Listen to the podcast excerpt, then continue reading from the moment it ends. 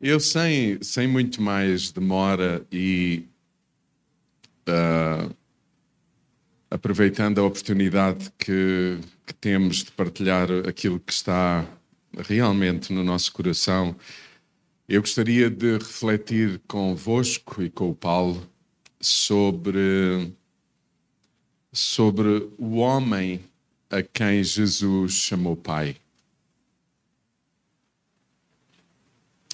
José. O homem a quem Jesus chamou Pai.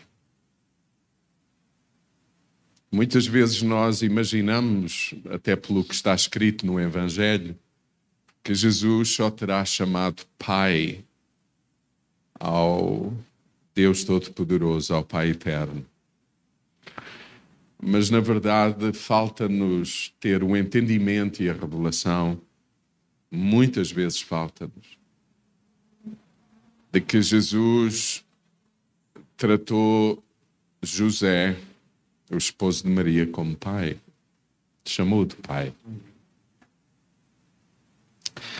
E é sobre isso que eu gostaria de meditar convosco nesta manhã. Estamos muito próximos de viver uma das quadras mais bonitas uh, da fé cristã, o Natal. E talvez era bom refletirmos um pouco sobre, sobre, sobre isso mesmo, o nascimento de Jesus, uh, o enquadramento familiar de Jesus à luz do Evangelho e podermos. Ok e podermos um, e podermos permitir que o Senhor nos fale, nos desafie e nos conceda a graça que está sempre inerente a uma palavra que o Senhor traz até nós. E eu queria convidar-vos para abrirmos juntos em Mateus, no capítulo 1, e vamos ler do versículo 16 ao 25, e eu agora não sei o que fazer, porque eu não sei que versão vocês usam do texto. Então, eu optaria por vos dizer para não seguirem a, a vossa tradução, porque pode fazer confusão eu ler uma coisa e vocês estarem a ler outra, pode ser? Então diz assim, diz assim o texto, Mateus capítulo 1, versículo 16 ao versículo 25 diz: Jacó foi pai de José, esposo de Maria, da qual nasceu Jesus, chamado o Messias. No conjunto são 14 gerações de Abraão até Davi, outras 14 de Davi até ao exílio para a Babilônia e mais 14 do exílio até ao Messias. O nascimento de Jesus Cristo foi assim. Maria, sua mãe, tinha o casamento tratado com José, mas antes de casarem, achou-se grávida pelo poder do Espírito Santo. José, o seu noivo, que era justo, não a queria acusar publicamente. Por isso, pensou deixá-la sem dizer nada.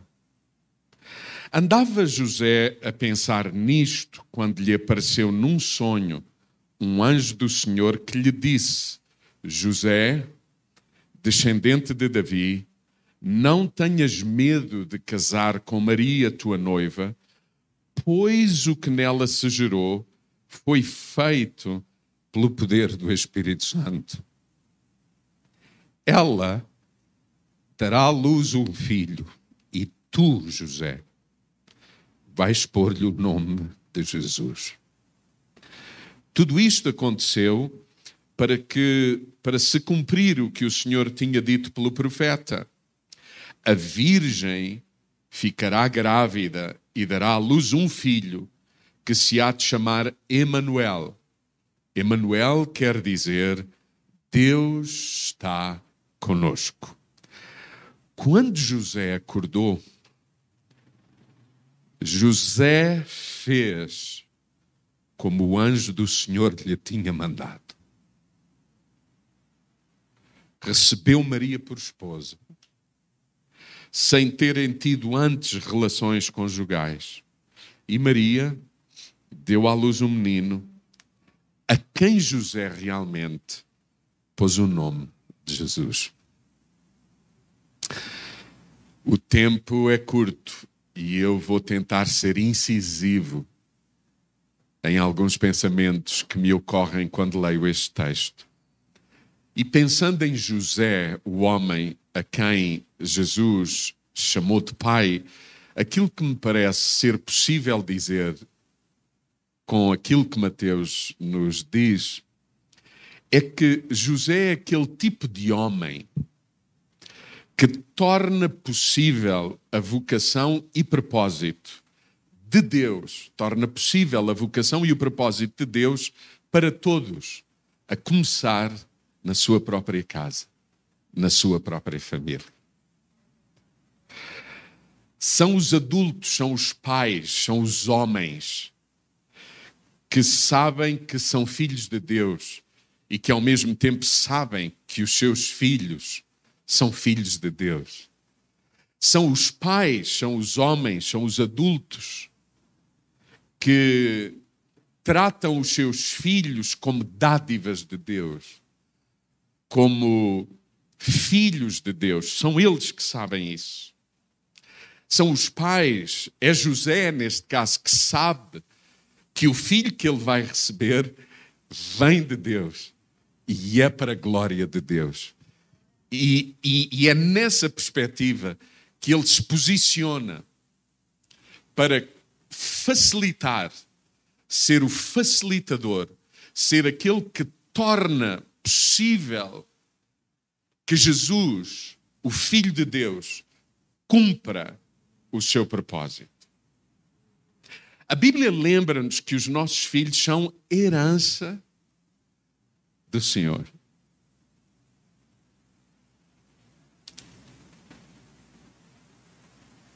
Herança do Senhor. A Bíblia ensina-nos isso. Deus, na sua infinita graça, e com a graça, deposita em pessoas como nós os seus filhos. E é nosso papel enquanto homens, e hoje Uh, eu atrevo-me a dizer que é uma reflexão mais direcionada para os homens, mas muito para aprender também. As mulheres têm muito para aprender neste processo. De serem elas também facilitadoras de que os seus maridos, o seu homem, possa ser isso mesmo também um facilitador do processo da vontade e do propósito de Deus para os seus filhos. A ideia é que os pais vivam na dependência de Deus para poderem educar, ensinar e serem modelo para os seus filhos. Porque esta coisa de sermos facilitadores do propósito de Deus na vida dos nossos filhos, uma das melhores maneiras é proporcionar que os filhos nos vejam a viver de acordo com a vontade de Deus nós mesmos. Não apenas sermos papagaios que anunciam uma verdade, mas sermos espelho, reflexo, inspiração, modelo. Quando o texto bíblico nos exorta a ensinar o, os nossos filhos no caminho em que eles devem andar, a melhor forma de ensinar é muitas vezes sem palavras. É ser coerente na vida, nas decisões, nas dificuldades, nas adversidades, nas traições, nas injustiças. E não servirmos de pedra de tropeço para que os filhos possam ver, discernir, perceber como um filho vive olhando para o pai. Porque o pai, a melhor forma dele viver é viver como filho do Deus eterno, do Pai eterno. A melhor forma de ensinar um filho a ser filho é que o filho veja o pai a ser filho do pai. E a sensação que eu tenho quando eu leio uh, o, o Evangelho é que José é um facilitador destes processos. A fé nas Escrituras, é muito interessante perceber isso. A fé nas Escrituras é uma fé de homens. Às vezes, tendo em conta a realidade do tempo presente, nós imaginamos que a fé é, é um tema, é um assunto, é um domínio do feminino, da mulher. Mas quando olhamos para o texto, percebe-se claramente que a fé, a fé de Abraão é uma, é uma fé, é uma fé de homens. E que Deus privilegia o, o, o partilhar do seu coração com os homens. Esta ideia de que a fé é para gente fraca e até atribuindo uh, à, à, mulher aquela dimensão mais fraca da, da, nossa relação no casamento. E, e, eu acho que é tempo de nós homens percebermos, e ao lermos o texto, que, que para confiar em Deus é preciso ser muito homem. É preciso ser, é preciso ser corajoso, é preciso ser ousado. É, é, é necessário é necessário realmente muita coragem. Imaginemos o que está a acontecer aqui com José ao assumir aquilo que o anjo lhe diz, aquilo que está gerado no ventre de Maria, é obra do Espírito Santo.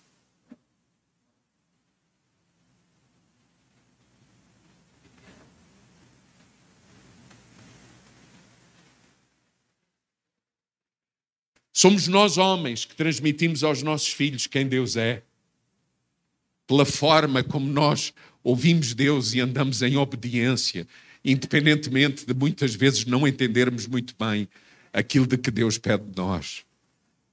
São os nossos filhos que precisam de ver nos homens corajosos a coragem suficiente para ousarmos obedecer a Deus em momentos em que não sabemos como vai ser, como vai acontecer, o resultado daquilo que Deus está a pedir de nós, mas com coragem, assumirmos, dizer sim, amém àquilo que Deus pede de nós.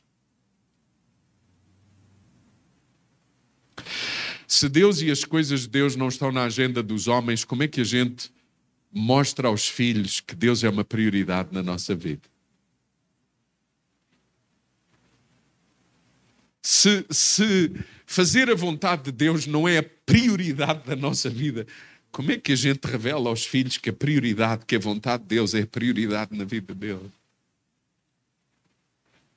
E com isto eu, eu quero abrir até um parênteses, porque, como homem, e pensando, por exemplo, em muitas personagens da Bíblia, homens, quão importante é que os homens peçam perdão aos seus filhos por algures na vida, na história familiar, não terem seguido a vontade e o propósito de Deus do pai para que os filhos aprendam eles também a pedir perdão ao pai por momentos em que eles mesmo não fizeram aquilo que era a vontade do seu pai como expressão da vontade do eterno para as suas vidas. Muitos homens sentem-se sem autoridade para falar aos seus filhos porque sabe-se que na sua história de vida Sabe-se de momentos obscuros em que os pais não fizeram a vontade de Deus, mas que momento oportuno para homens de verdade que querem fazer a vontade de Deus no dia que se chama hoje, poderem sentar os filhos, a família e assumirem momentos, tempos em que, por várias razões, acima de tudo, a falta de sensibilidade, a falta de, de, de, de uma vida de coerência, de intimidade com Deus, em que não fizemos a vontade de Deus, mais do que isso, fizemos tudo e muito que prejudicou e ainda hoje prejudica.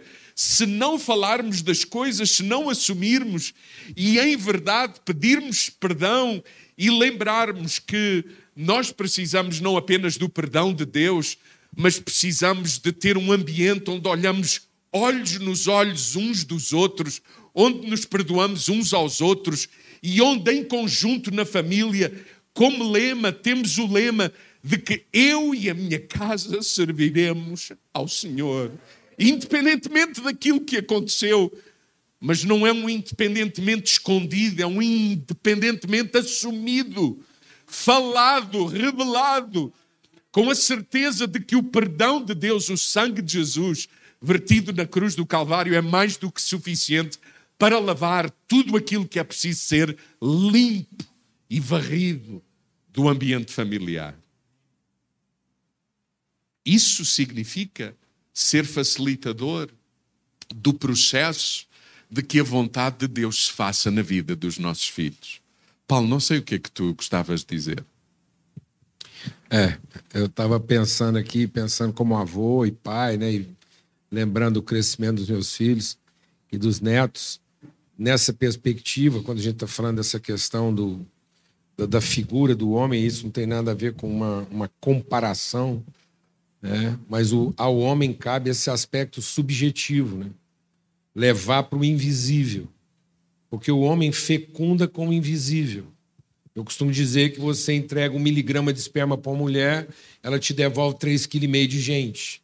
Então a mulher tem a capacidade de dar materialidade ao invisível. Então, dependendo do invisível que você coloca no ventre da mulher, ela vai materializar segundo aquilo. E se você tirar esse subjetivo, que é a responsabilidade do homem, tudo fica no campo do visível, do tangível, do palpável. Então, essa figura paterna conduz à maturidade. Sem a figura paterna, não amadurece. A própria psicologia diz que é preciso fazer o quê? A castração materna, tirar a pessoa daquilo que é o visível, tangível, palpável, o resolutivo, para aquilo que é o subjetivo. Se não fizer esse resgate, a gente infantiliza. Por isso que a palavra de Deus diz que um filho, enquanto é criança, em nada ele é diferente de um servo. Porque ele brinca com o peito da mãe como quem brinca com a mamadeira ou com quem brinca com a chupeta. Então ele não respeita a relação ele admira o benefício. Então nós formamos pessoas admiradoras do benefício, mas que não respeitam e não assumem a própria responsabilidade. Por isso que homens se tornam adultos e só vê a mulher pelo peito e pela vagina, porque é, é o lugar de onde ele saiu e o lugar onde ele se alimenta. Ele não respeita a mulher na relação como pessoa, ele olha para a mulher como um benefício a ser consumido como um brinquedo. E aí, João, só concluindo isso, é na medida em que nós infantilizamos a sociedade, a sociedade está brincando com as pessoas, como quem brinca de boneca, quem brinca de carrinho. Então a gente brinca com aquilo até que aquilo para de funcionar. Aí a gente corre para Deus, para Deus consertar. A gente brinca com os filhos, depois leva para Deus consertar. A gente brinca com a esposa, depois leva para Deus consertar.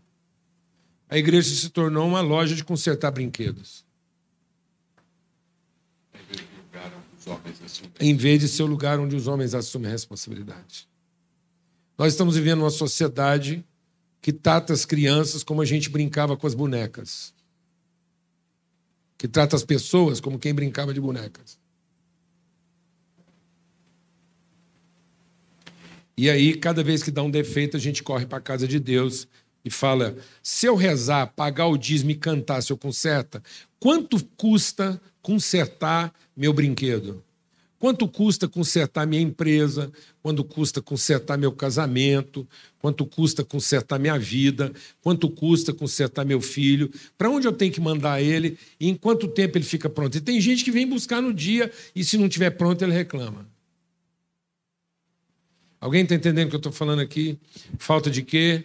De homens que assumiram a responsabilidade e o risco de ensinar para sua família o propósito e não o divertimento.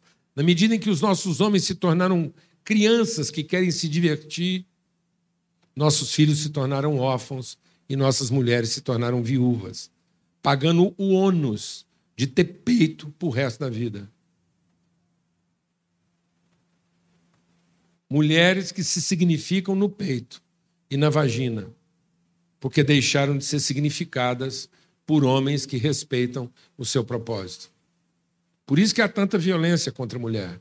E por isso que esse nosso país é campeão mundial de violência contra a mulher, porque está povoado de homens que querem continuar se divertindo e não assumir sua responsabilidade.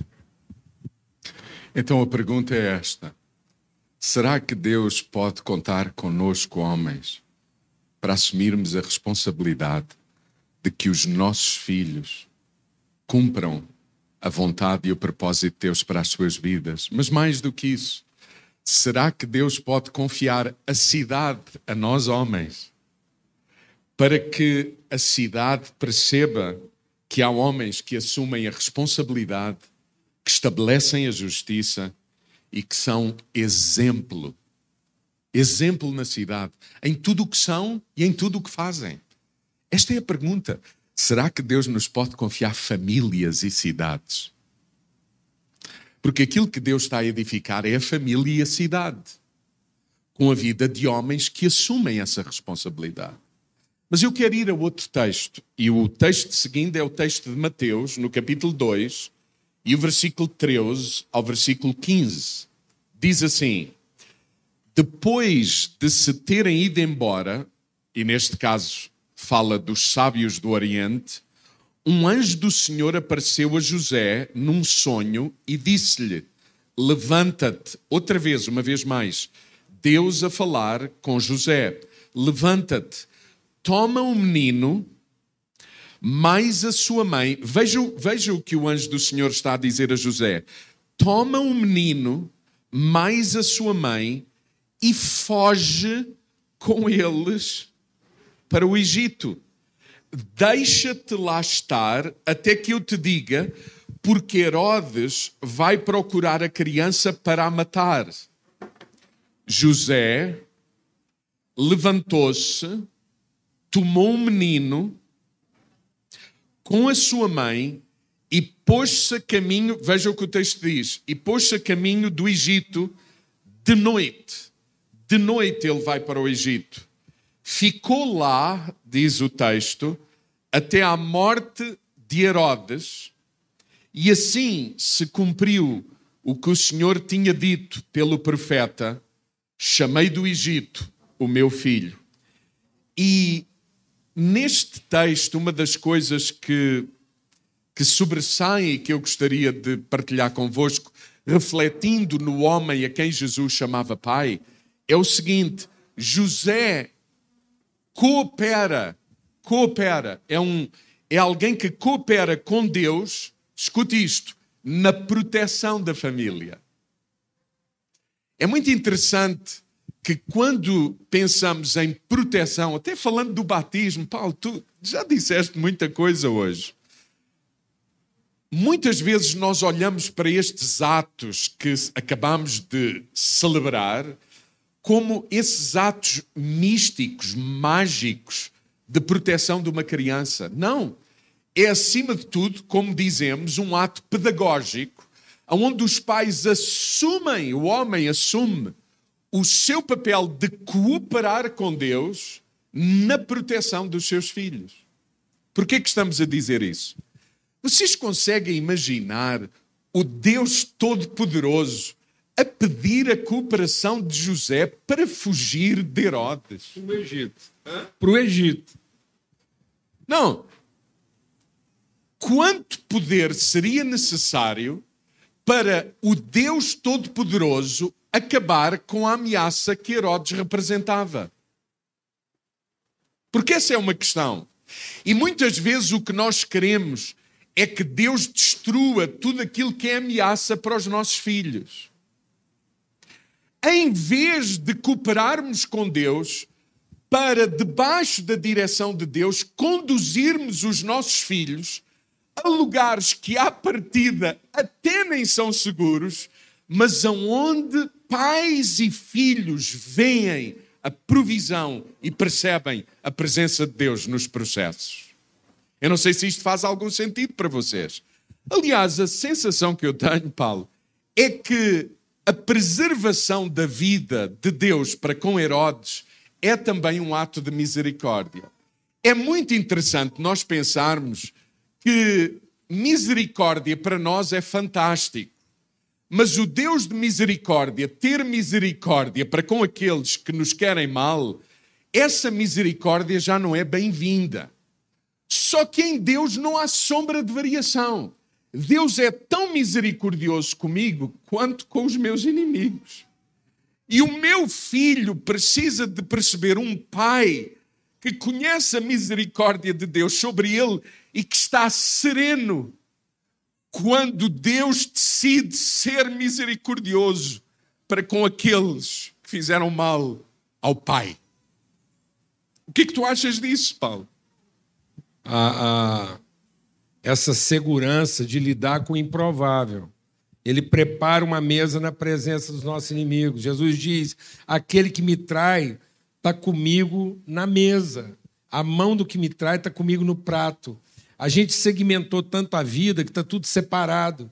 Então Deus está dizendo assim: José, aprenda a lidar com o Egito. O Egito está a meu serviço.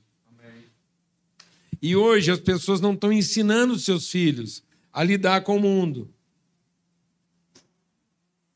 E aí elas ficam reféns, assim como o povo, que um dia Deus levantou o Egito para protegê-los, e depois o povo, pensando nessa proteção, ficou escravizado. Deus estava mostrando através de José que tem hora para entrar e tem hora para sair do Egito.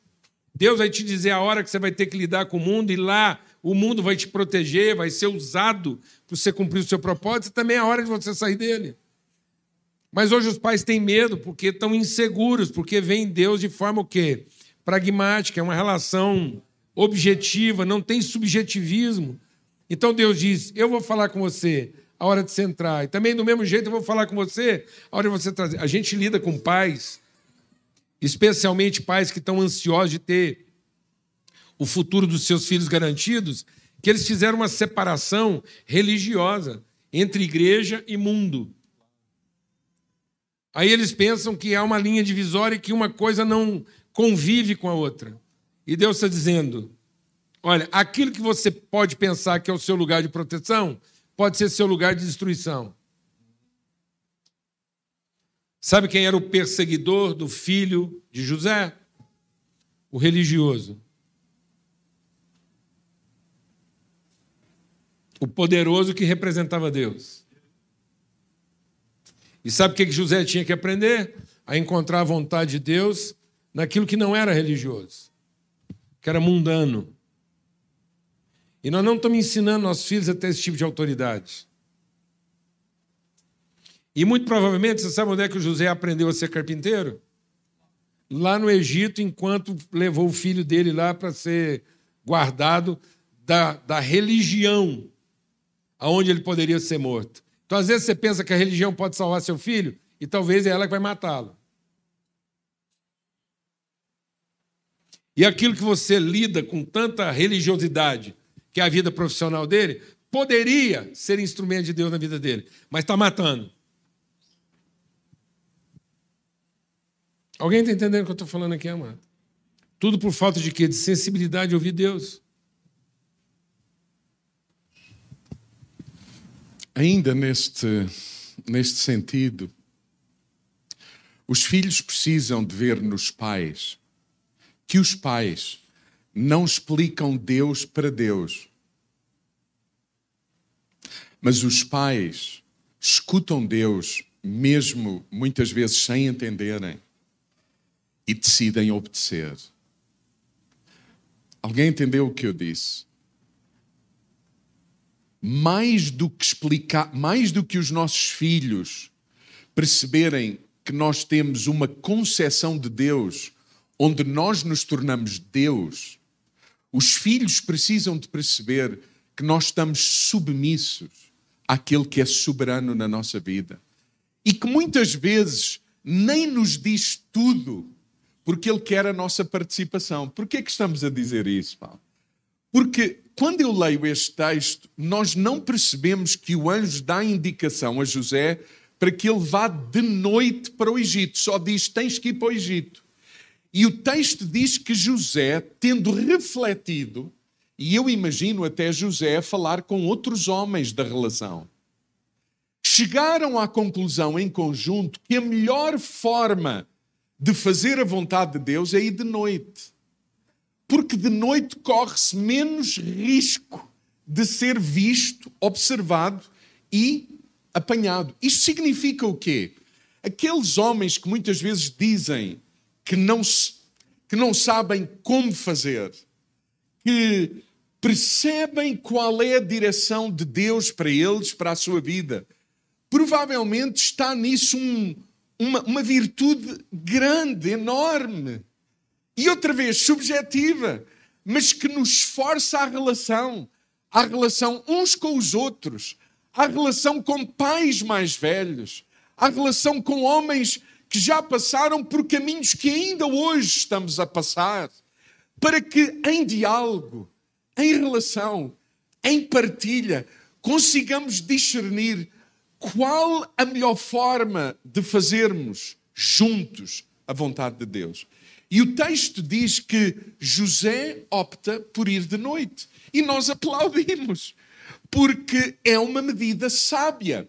Os filhos precisam de perceber que têm pais sábios e que se ocupam, se ocupam não apenas em ouvir Deus, mas em refletir qual a melhor forma e maneira de participarmos na sua, na sua vontade.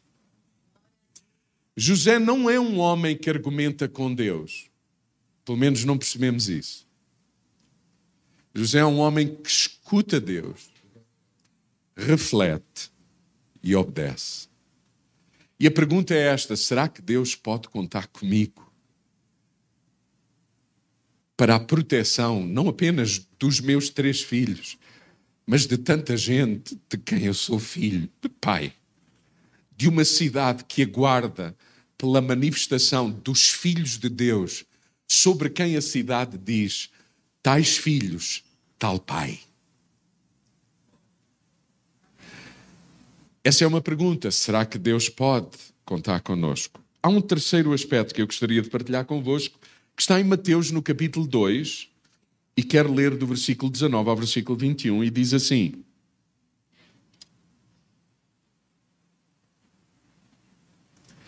Depois da morte de Herodes, agora aqui Herodes já morreu. Depois da morte de Herodes, um anjo do Senhor apareceu em sonhos a José no Egito, outra vez. Anos depois. Há quem considere que José, Maria e Jesus terão permanecido pelo menos dois anos a dois anos e meio, mas há estudiosos que consideram até sete anos. Então, foi tempo suficiente, foi um tempo alargado deles, em família lá. Depois da morte de Herodes, um anjo do Senhor apareceu em sonhos a José no Egito e diz-lhe, uma vez mais: Levanta-te, toma um menino e sua mãe e volta para a terra de Israel, porque já morreram aqueles que procuravam tirar a vida ao menino. José levantou-se, tomou o menino com a sua mãe e voltou para a terra de Israel. Ou seja, nós conseguimos perceber que, passados anos, o homem a quem Jesus chamava Pai vive, parece que vive a cada dia com a serenidade necessária e a confiança em Deus necessária durante processos longos, algumas vezes, para que os filhos percebam o que significa esperar e confiar em Deus. E, e uma vez mais, nós percebemos Deus a falar com José, com o homem. Por outras palavras, José continua a aguardar direção de Deus. José sabe que Deus vai dar graça, instrução sobre aquilo que se deve fazer e que é certo fazer.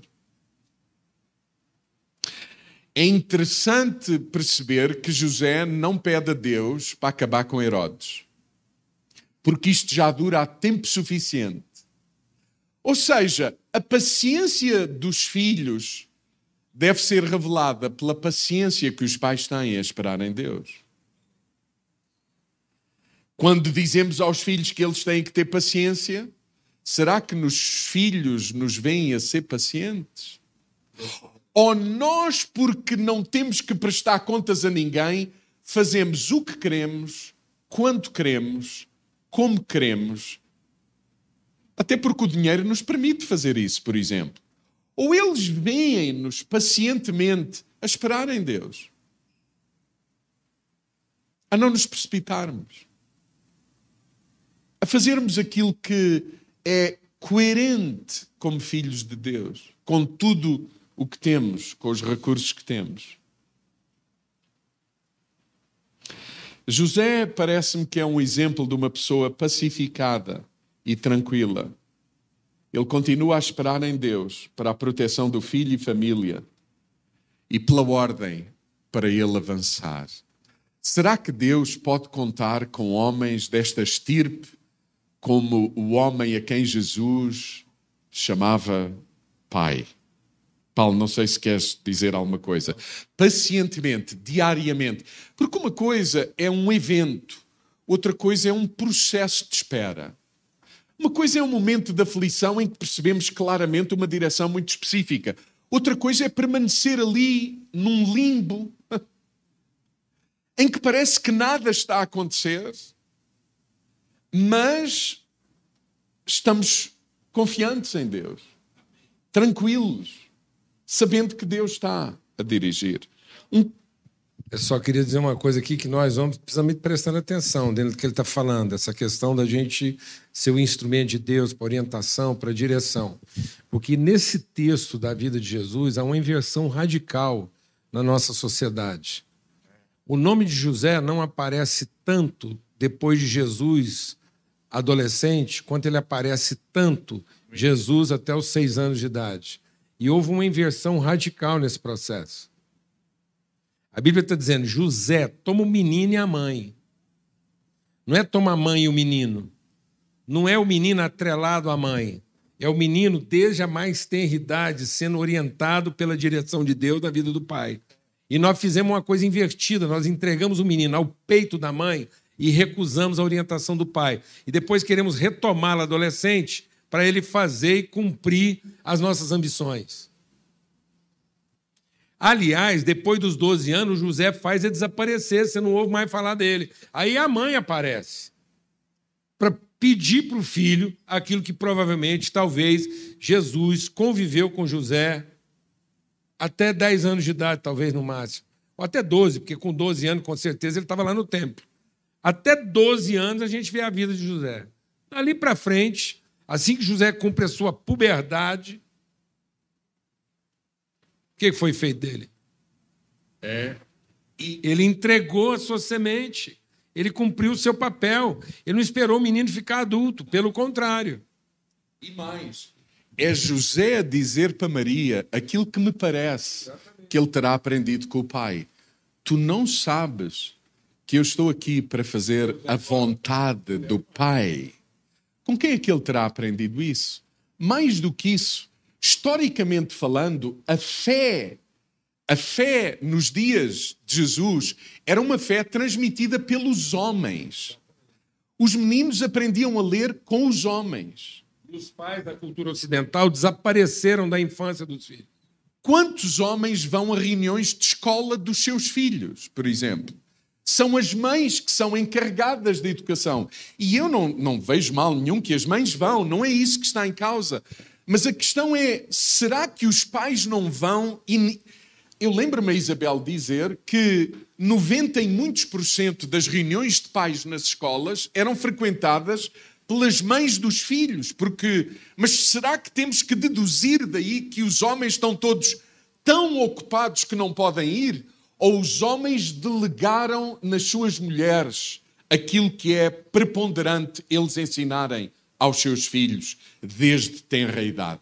Com quem é que Jesus lia as Escrituras? Com José. Quem é que ensinou na cultura Jesus a ler? Foi José. Então, havia muito para dizer sobre isso, mas então, até essa, essa palavra de Jesus para Maria, a sensação que eu tenho é que Jesus está a dizer à mãe aquilo que aprendeu com o pai.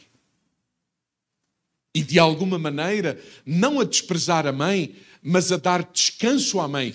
Porque Que maior descanso uma mãe pode ter quando tem um marido que é pai dos seus filhos, que escuta Deus?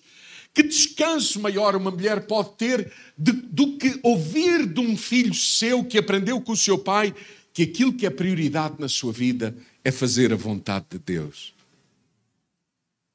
Bom, outro texto que me que me revela alguma coisa é o texto da continuidade de Mateus capítulo 2, versículo 22 e 23. Diz assim: Mas quando soube que Arquelau, portanto, ele já tinha decidido voltar para Israel. Mas veja o que diz: Mas quando soube que Arquelau reinava na Judeia em lugar de seu pai Herodes, teve medo de ir para lá. Ou seja, o anjo disse: Podes ir, podes ir. Mas quando ele soube que o filho de Herodes reinava, o texto diz que José teve medo. Eu gosto que o texto tenha dito que José teve medo, porque vivemos dias, há muitos anos, em que os homens pensam ou dão a entender que não têm medo. Mas bom, continuando. Tendo recebido novas instruções de Deus por meio de um sonho, partiu para a região da Galileia, ou seja, volta a Israel, mas uma vez mais, não há indicação de que para lugar ir. Mas o anjo não lhe diz tudo sobre o que se passa lá. Ele é que perguntou a outros homens quem é que reina no lugar de Herodes. Uma vez mais, a participação, a comunhão.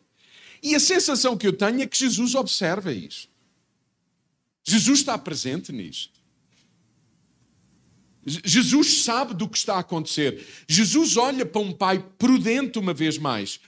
Uma vez mais, um pai responsável e cuidadoso. E diz que optaram por ir para a Galileia. O anjo não diz para onde ir, mas ele achou mais, mais seguro ir para um lugar mais discreto, mais, mais discreto, aonde ele poderia continuar no processo de educação de Jesus.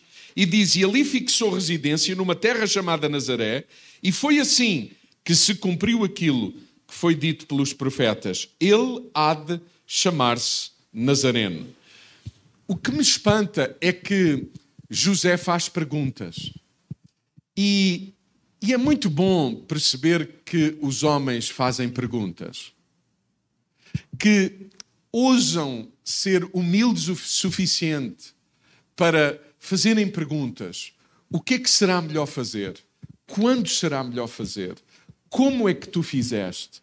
Como é que vocês fizeram? Mais do que isso, José partilha sentimentos.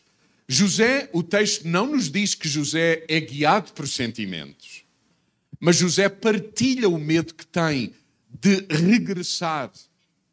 E isto fala-nos da importância também de os homens identificarem os seus sentimentos. Paulo, há um perigo muito grande de não sermos capazes de identificar os sentimentos ao ponto de serem os sentimentos que nos movem nas decisões.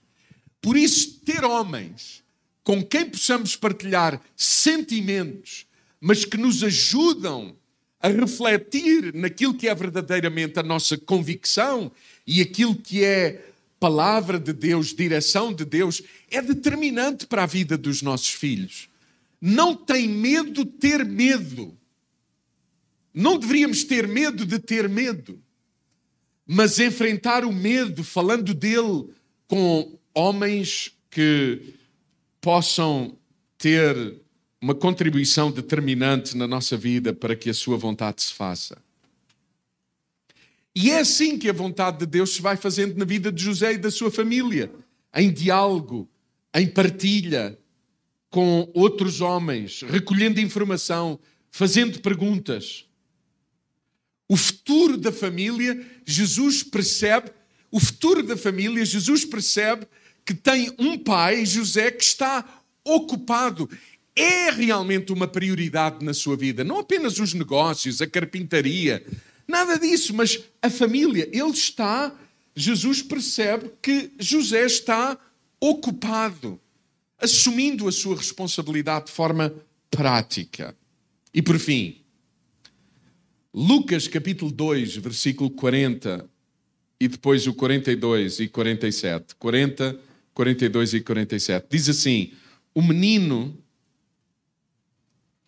crescia falando de Jesus, e tornava-se mais forte e cheio de sabedoria. e a graça de Deus estava com ele. Todos os anos, diz Lucas, os pais de Jesus iam a Jerusalém à festa da Páscoa. Quando o menino tinha 12 anos, foram lá como de costume, ou seja, anualmente havia uma peregrinação até, até Jerusalém. E todos os que o ouviam falando de Jesus ficavam maravilhados com a sua inteligência e as suas respostas.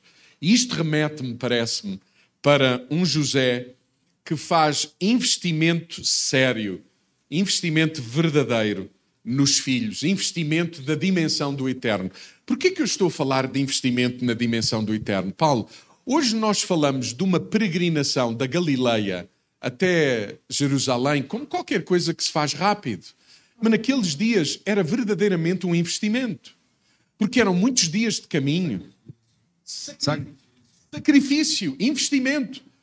É, é, é comum, é, é razoável pensar que Jesus, José e José estão com regularidade na sinagoga. E, e eu, eu chamo isso investimento. O, não é o pai que manda o filho à sinagoga, é o pai que vai com o filho à sinagoga. Não é o pai que delega na família a responsabilidade de levar o filho a Jerusalém. É o pai que vai com o filho na peregrinação, na relação. Você já imaginou isso? caminhar, conversar, comer junto. Posso fazer uma pergunta, pais, homens?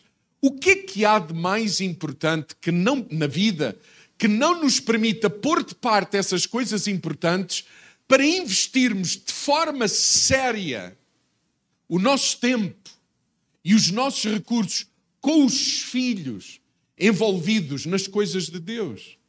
Porque é muito fácil, quando há recursos, pensar que aquilo que lhes damos e lhes proporcionamos, por exemplo, um bom curso, nós já investimos tudo o que tínhamos a investir.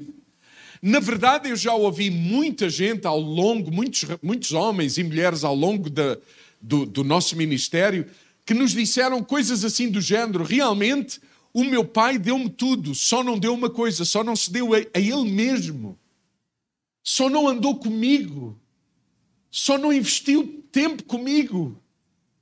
O tempo dele era demasiado precioso. E ele via em tudo aquilo que ele fazia uma forma de poder investir em mim, mas ele esqueceu. O tempo é algo precioso na vida de uma criança, de um adolescente, e depois é o que tu dizes: não havendo esse investimento, chega a adolescência e a juventude e trazemos-los à igreja para que a igreja os conserte, em vez de assumirmos a nossa responsabilidade desde terra idade, fazendo investimento sério, investimento da dimensão do eterno.